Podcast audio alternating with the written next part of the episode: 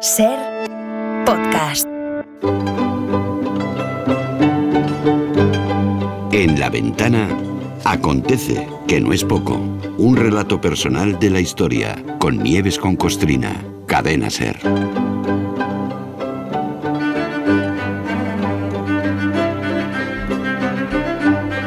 ¿Te gusta el libro de Carlos Deita, eh? Sí, a mí ¿Te ha me gusta gustado? el libro y me gusta sí, Carlos sí, de sí, Deita y me gusta mucho bien, todo lo que está, está muy bien, muy bien. Bueno, vamos a lo nuestro, ¿sí? Sí.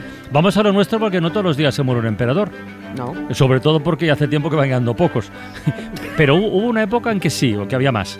Eh, y si había emperadores, era porque existían los imperios, ¿no? Por ejemplo, el Sacro Imperio Germánico. Tal día como hoy, pero de 1558, murió su titular, Carlos V. El, el- tu- el favorito de tu padre. Sí, Lo bueno, siento, no. sí, sí. no puedo evitar acordarme siempre.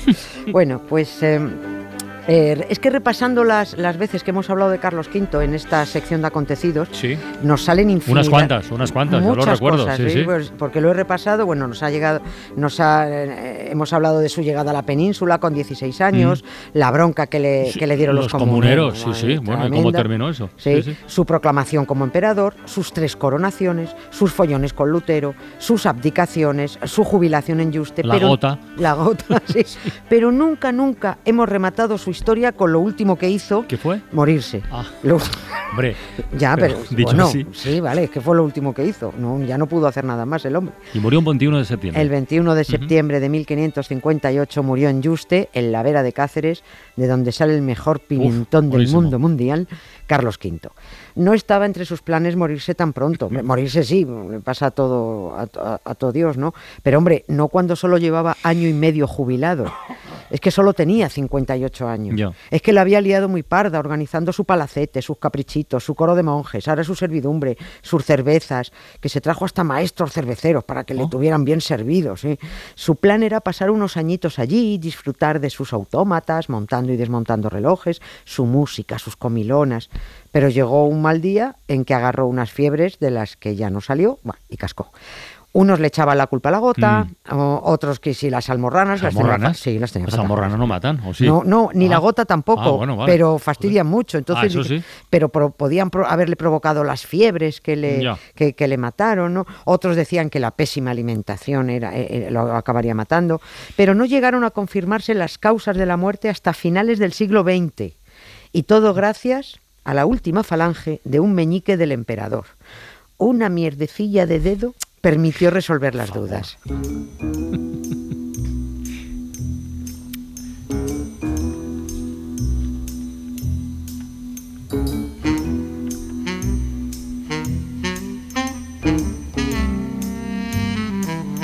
A ver, que nos vamos superando.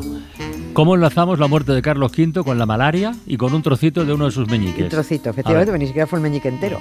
Para llegar a las conclusiones científicas que han permitido saber de qué murió Carlos V, tenemos que conocer sus idas y venidas después de muerto.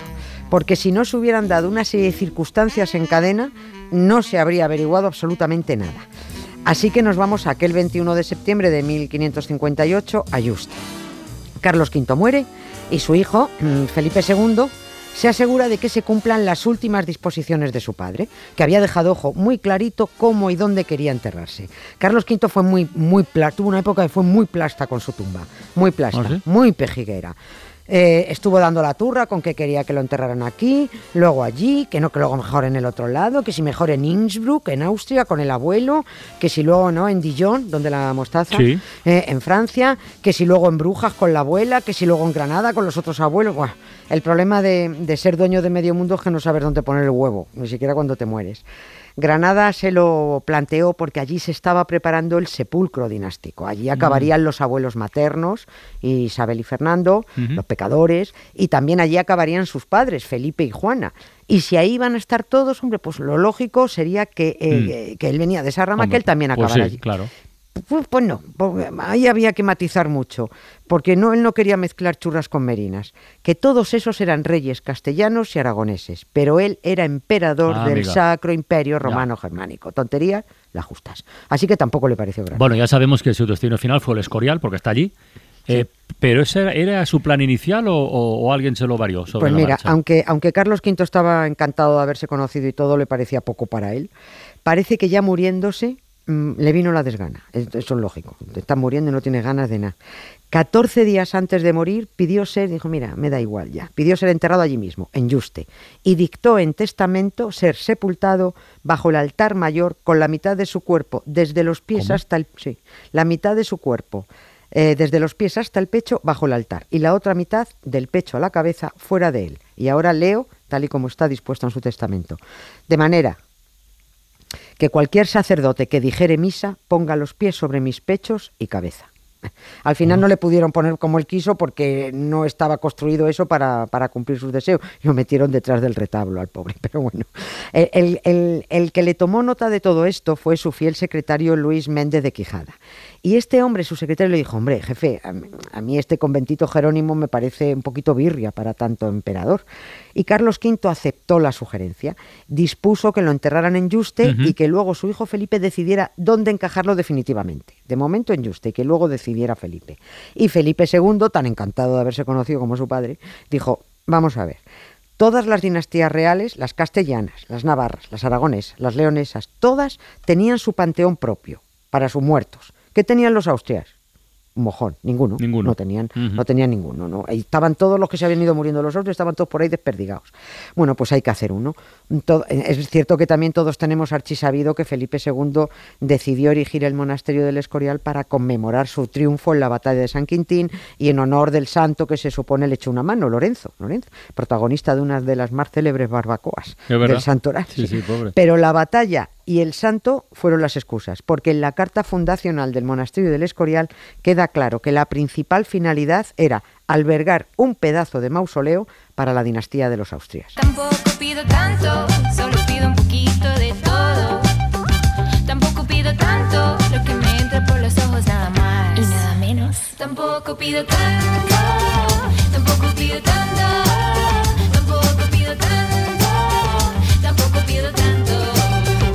Oye, sé que estaba fiambre, eh, pero tuvo que esperar mucho Carlos V ya hasta, su- hasta que le llevaran al Escorial. Un poquito, 16 años. Pues no Tuvo es que esperar, no es poco. Tú has oído eso, de has durado más que las obras del Escorial. Pues eso. 16 años. Se momificó el hombre de tanto esperar. Y si se hubiera quedado en Yuste, se habría ahorrado el ajetreo que le esperaba. Se sabe que está momificado porque ha entrado y salido varias veces de la tumba. Después de este traslado, y una vez enterrado ya en el Escorial, Felipe II quiso ver cómo estaba amortajado su papá para que a él le hicieran exactamente el mismo apaño mortuorio. Lo quería exactamente igual, así que tuvieron que sacarlo. La tercera vez que sacaron la momia de Carlos V fue en 1868, durante la Revolución de la Gloriosa, cuando expulsaron de España a la Borbona, a Isabel II. A ver, lo, de echar reyes de España está guay, pero no hace falta profanar tumbas de emperadores para, para celebrarlo. ¿eh? Quede dicho. Volvieron a sacar de su tumba a Carlos V en 1870. Esta vez no se sabe a cuento de qué, pero el caso es que aprovecharon y le hicieron un retrato a lápiz de la momia Ah, que aún se conserva. Sí, hay una foto de ese retrato en el Prado y creo que en el, en el Escorial también, también está el original, no estoy segura. Y la última vez que airearon, que airearon a Carlos V fue en 1936. Mal año. Mal año, mal año. Y a unos milicianos que asaltaron el monasterio y abrieron algunas tumbas, les hizo gracia que Carlos V estuviera tan tieso como la mojama. Así que un miliciano agarró al emperador como si fuera un colega y se hizo una foto abrazando a la Buah, momia. Sí, se colocaron así y se hizo una foto. Y aquí llega la primera carambola. Esa foto del miliciano y la momia se publicó en un periódico francés y este periódico lo vio siendo un adolescente Julián de Zulueta. Este chaval era hijo del embajador español en Francia con la República en aquel 1936. Vale, pero, pero, pero ¿cómo conecta al hijo del embajador con la muerte de Carlos V? Pues- ahí hay algo que Sí, se nos pues vas escapa. a, ver, vas a ver cómo conecta enseguida. El joven Julián de Zulueta acabó convertido en médico, en un epidemiólogo de fama mundial. Dedicó su carrera al estudio y a la erradicación de la malaria. Le llamaban en algunos sitios, en Borneo, por ejemplo, le llamaban el señor de los mosquitos. Erradicó el paludismo en, al- en- en algunos países, en otros ayudó a frenarlo. Llegó a ser alcalde de Ronda, ¿No? en Málaga, en, en sus en sus últimos años. Y un día, en los años 80, ya apartado de la actividad médica, pero no del estudio, el doctor Zulueta leyó un artículo científico sobre la posibilidad de trabajar con tejidos momificados. Era un trabajo que, que- que leyó Zulueta, era de un investigador estadounidense que hablaba de una técnica para rehidratar tejidos acartonados y poder estudiarlos. Y ahí vuelve a su memoria la foto del miliciano con Carlos V. Y piensa él, A ver, si me permitieran estudiar la momia de Carlos V, extraer algún tejido poquito momificado, podría rehidratarlo, estudiarlo y saber si esas fiebres que atacaban la- al emperador fueron paludismo. Iba el doctor Zulueta, tan contento él y tan confiado, a solicitar al ex rey Bribón, a Juan Carlos de Borbón, permiso para coger una pequeñísima muestra. A ver, los Borbones se creen que el Panteón del Escorial es suyo, pero no, lo pagamos nosotros, es patrimonio nacional. Pero el Bribón, Borbón le dijo que no había permiso, que no se lo daba. Julián de, de Zulueta se disgustó, pero bueno, se conformó y abandonó su, su empresa. Y llega la siguiente carambola. A ver. Un día, un responsable de patrimonio que sabía lo de este hombre le dijo al doctor, oye, así, con cuidado, que sepas que en el Escorial hay una pequeña urna donde se conserva la última falange del meñique de Carlos V. La última falange del meñique. ¿Y se sabe por qué estaba ese dedo separado? No está muy documentado, es que no está, na- nadie sabe explicar por qué, nadie explica el, el periplo del meñique, pero parece, parece, eh, pero sin confirmar, que un aristócrata, una de las veces que sacaron al emperador de su tumba, quizás en, en 1868 o cuando lo sacaron en 1870, le birló el dedo al emperador. Y al parecer, años después, arrepentido por la irreverencia, devolvió el dedo a Alfonso XIII. Como este Playboy tampoco sabía qué hacer con el dedo, pues lo metió en un relicario y dijeron, oiga, pongan esto en el, llévenlo al Escorial. Y allí se quedó el dedo. A ese dedo sí pudo acceder el, epidemiólogo doctor Zulueta, pero como él ya estaba retirado y no contaba con la tecnología ni los laboratorios necesarios, se puso en contacto con investigadores biomédicos del Instituto Auguste Pinsunier del Hospital Clínico para hacer un estudio a fondo del meñique y allá que te fue la falange a Barcelona. El meñique efectivamente pudo ser rehidratado y cantó la Traviata, lo cantó todo. Se confirmó que el emperador Carlos V las debió pasar fatal con la gota, ¿vale? Pero que se murió de paludismo, de malaria. La enfermedad que provoca el parásito eh, Plasmodium falciparum, que, que te empadrona el canalla mosquito Sí, anófele, ya el lo sabemos, mosquito ¿no? anófele, sí, sí. cuando te pica. Julián de Zulueta, que era un tipo extraordinario, murió con 97 tacos, murió en 2015 y no dejó de preocuparse hasta el último de sus días por las 600.000 muertes que la malaria provoca cada año en el mundo.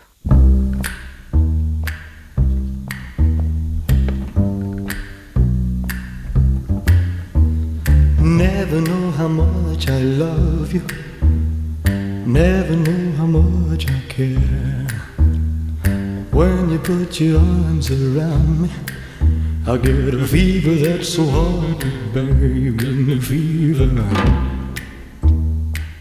When you kiss me, fever when you hold me tight. Fever in the morning, fever all through the night. Me estoy acordando con esto del dedo cortado del emperador, que había un personaje de Juego de Tronos, se llamaba Meñique. ¿Te acuerdas? Sí, Meñique, sí, sí, un personaje de Juego de Tronos, sí, sí. Hagámosles prueba de ADN Sí, ese. sí, sí, sí. Bueno, Nieves, eh, a descansar. Sí, El lunes más, ¿eh? El lunes más. Nosotros mañana estamos en Barcelona. Pasadlo muy bien. especial, sí. Disfrutad los 30 años Sí, de- sí. Y el lunes de más. programa. Y, el, y al próximo viernes a Palencia, a la tierra de Vale. Isaías. No te Ahí lo pierdas. Venga, estaremos. muy bien. Para no perderte ningún episodio, síguenos en la aplicación o la web de la SER, Podium Podcast o tu plataforma de audio favorita.